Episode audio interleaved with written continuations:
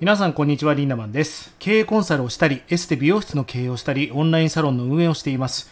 このラジオでは毎朝5時に1年後の未来がより良くなるライフハック術ビジネスリテラシーマネーリテラシーが上がる情報を発信しています。え皆さんおはようございます。えこのラジオはですね毎日前日に撮ってることが多いんですね。えー、と最近は2人目の子供が生まれましてもう日々育児に追われております。あの昔はね本当にえー、女性もねビジネスを頑張りたいんだったら子育てなんかも適当にやってりゃどうにかなんだから気合が足んねえんだみたいなこと言ってましたがいやいやいやそんなことないです。もう本当に世の中の女性の方たちに土下座をして謝りたい、えー、こんな大変なことをしていたんだなっていうことを、まあ、感じましたし、まあ、本当に世のお母さんをリスペクトしている日々を送っております、えー、最近ね周りの友達にはリンダマン顔が母性に溢れてますよみたいなことを言われるようになりましてね、男の人もなんか母性が芽生えるそうなんですね。まあ今僕あのママパワー全開だと思いますんで、うちの娘たちは多分ママが2人いると思ってるんじゃないでしょうか。えー、今日のテーマはですね、貧乏マインドになってないかというお話をしていきたいと思います。えー、アリババの創業者のね、ジャック・マーさん、えー、彼の名言で貧乏マインドというね、言葉があります。まあ今日はその話を抜粋しながら、考察しながらお届けしていきたいなと思うんですね。えー、アリババの創業者ジャック・マーさんがね、こんなことを言っています。これに該当する人は相当やばいぞと。えー、皆さんちょっとね、聞きながら自分と照らし合わせをしてみてください。まずね、貧乏マインドの人に尽くすほど、えー、最悪のことはないと。あのもうそんなのものに付き合ってる暇はないとね、ジャック・マーさんは言っております。何かを無料でプレゼントしたら、これは罠だと非難する。いますよね。なんかいい情報持ってったら騙そうとしてますかとか。えー、仮想通貨、え、怪しい、詐欺ですか？みたいな。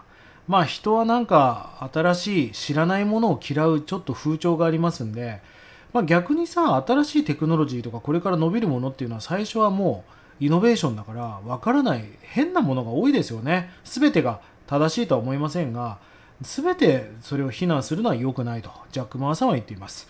少額投資で大丈夫というと儲からないと文句を言う。大丈夫ですか？皆さん。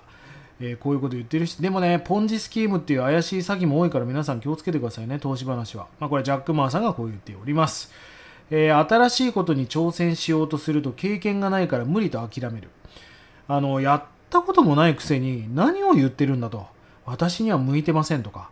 お前は神かと。霊能者かと。何先が未来が見えるのかと。あの、明日自分が朝顔を洗ってるかどうかなんて誰もわからないわけですよ。誰も予測できないわけだから。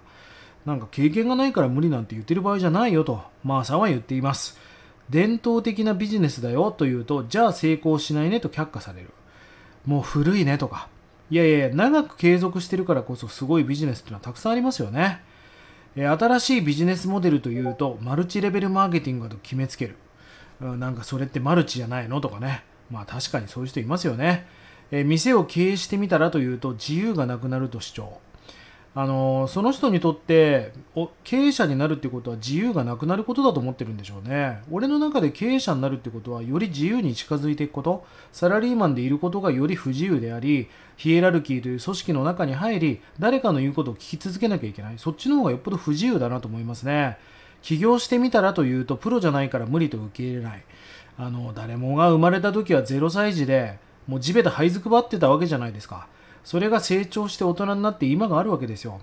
そんなもん初めからできることなんかないですよね。プロだからうまくいった人なんかいないわけですよ。プロになるような日々努力と積み上げをしてきたからこそこうなってきたわけです。貧乏 貧乏マインドの人たちの共通点とは Google 検索が大好きで似たような貧乏マインドの人の話を聞いて慰め合っていると。まあ、ペロペロペロペロ傷を舐め合っている人が多いと。まあ確かに検索好きだよね。その記事をプリントアウトして見て、こんな記事が上がってるよって持ってこられたこともありますが、あの、この記事は誰が書いたか教えてみみたいな。もうトイレのね、便所の落書きと同じじゃねえかっていうことありますよね。えー、口先だけは大学教授並み。でも行動は盲人以下。あの、エビデンスとかをやたらと信じている人いますよね。まあ、エビデンスも確かにあるけど、エビデンスが全てじゃないよ。僕もそう思っています。え彼らに何ができるのかと聞いてみて何も答えられないからと言っておりますね。まあ、マーさんこう言っております。私の結論は言い訳を熱弁している暇があるならもっと素早く行動に移せばいい。いつも考えているばかりよりも実際に何かやったらどうだと。まあ僕は自分のオンラインサロンの中でもね、ナイアルということをもう数年言い続けています。ナイアルっていうのはやったことないことをやるってことです。未来を変えたければ、やったことあることばっかりやっててもしょうがないわけですよ。やったことないことをやるから未来が変わるわけでしょ？大変というのは大きく変わるって書くわけだから、大きく変えるためには何か大変なことが起きてなきゃいけないわけですよ。だから、そんなやったこともないことをごちゃごちゃ言ってもしょうがないと。まあ本当に貧乏マインドの人たちはある共通点により人生が失敗すると。まあなずっと待ってるだけで何も行動しないというね共通点があるとまあこのアリババの創業者がマーさんが言っております今日の話は何が言いたかったかというとまあ口頭派という言葉がありまして口と頭って書くんだけど口でごちゃごちゃ言ってるばっかり頭で考えるばっかりでは何も変わらないわけですよ。俺もいつか起業してやるとかいつかって何月5日だよみたいな期限を言えよみたいな。もういつかはいつかはなんて一生来ないですよね。だから口頭派口と頭ではなく行動派になっていく。それが重要なことです。今日話したマーさんが言っている貧乏マインド皆さんはなっていませんでしたか？ぜひこの辺りを意識してね、えー、貧乏マインドではなく金持ちないマインドになっていく。それは今日話したことの逆をやっていけばいい。人がやらないことをやっていくからチャンスになることがたくさんありますよね。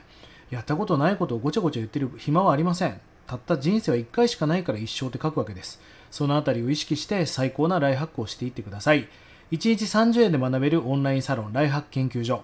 1年後の未来をより良くするための学びコンテンツが200本以上上がっています。ぜひこちらもご活用ください。それでは今日も素敵な一日をリンダマンでした。またね